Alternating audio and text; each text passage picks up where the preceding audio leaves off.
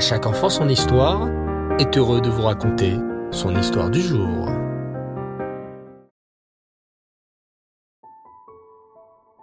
Bonsoir les enfants et Reftov, j'espère que vous allez bien, content de vous retrouver à nouveau ce soir, et cette fois-ci pour la Iloula d'un immense tzaddik dont nous célébrons la Iloula ce soir, le 16 Elul.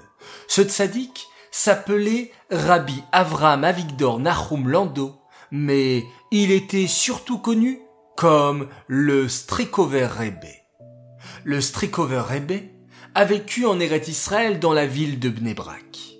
Le Strikover Rebbe a vécu la majeure partie de sa vie en Eretz Israël. Mais ce n'est pas à cet endroit qu'il est né. En vérité, il est né en Pologne. Et c'est là-bas que le petit Avram Avigdor Nahum a étudié la Torah. Son grand-père était un raf très connu en Pologne.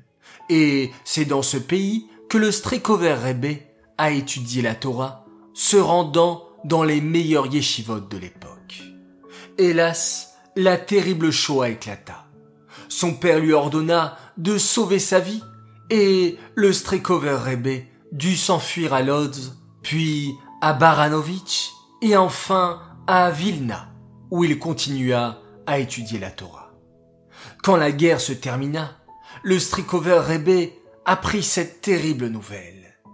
Il ne restait plus que lui et une de ses sœurs qui avaient survécu à la Shoah. Sur cette terrible tragédie, le Strikover Rebbe avait l'habitude de prononcer cette phrase. Tout le livre de Echa s'est réalisé lors de la Shoah. Vous savez les enfants, qu'à Tisha nous lisons une Megillah très triste, car il y a plusieurs Megillotes. La Megillah de Ruth, qui est liée à Shavuot, la Megillah de Shirachirim, et bien sûr la Megillah d'Esther, la Megillah que nous lisons à Purim. Mais il existe une autre Megillah que les hommes lisent le jour de Tisha le jour le plus triste de l'année le jour où le Beth Amigdash a été détruit. Et cette Megillat Echa raconte comment le Beth Amigdash a été détruit et comment les Juifs ont souffert. Ceci s'est passé à l'époque, il y a 2000 ans. Mais face aux horreurs de la Shoah, le Strikover Rebbe disait que les Juifs ont vécu les mêmes souffrances qui sont racontées dans la Megillat Echa.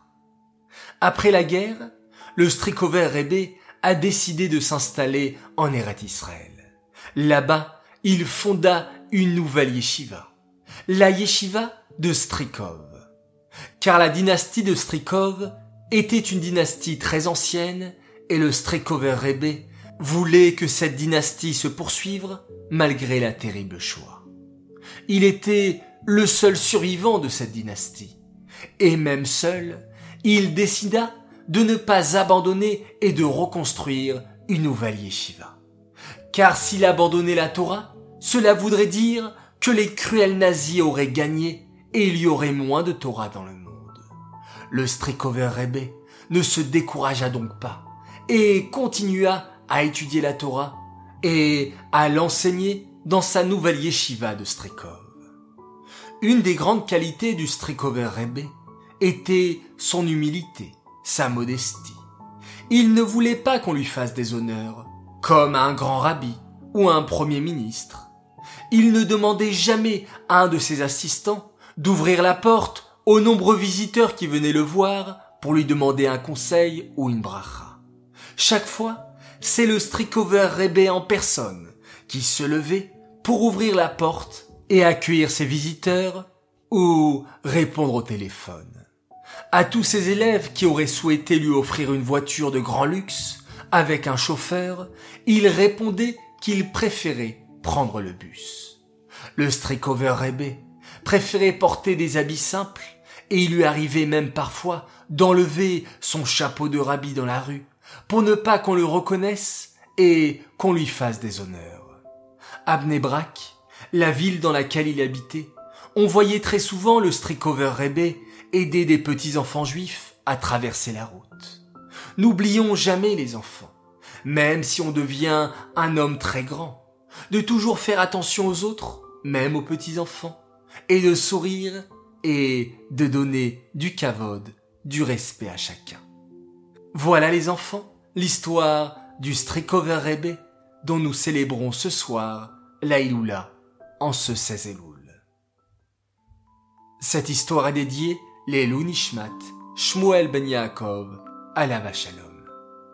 Voilà les enfants, je vous dis à tous très bonne soirée, bonne nuit, il est temps de fermer vos jolis yeux et de retrouver le calme pour pouvoir passer une merveilleuse nuit avec de très beaux rêves. Et pour cela, nous allons faire tous ensemble Shema Israël, Adonai Eloheinu, Adonai 也很。